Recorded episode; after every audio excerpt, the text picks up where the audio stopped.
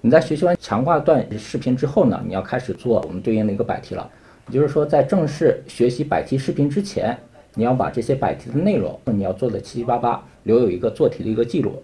之后呢，你在这个百题的一个呃学习过程中，你才能知道你这道题为什么错了。如果你连这道题都没有做过，那你去看对应的一个百题视频，效果就没有那么大。做完百题视频之后，你要开始视频课程的一个学习，你要知道这个知识点。哪里错了？因为我们所有的题呢都是有限的，你要知道这个题为什么错，它考察的点在哪里啊？这是我们做题所要知道的一个具体的一个内容。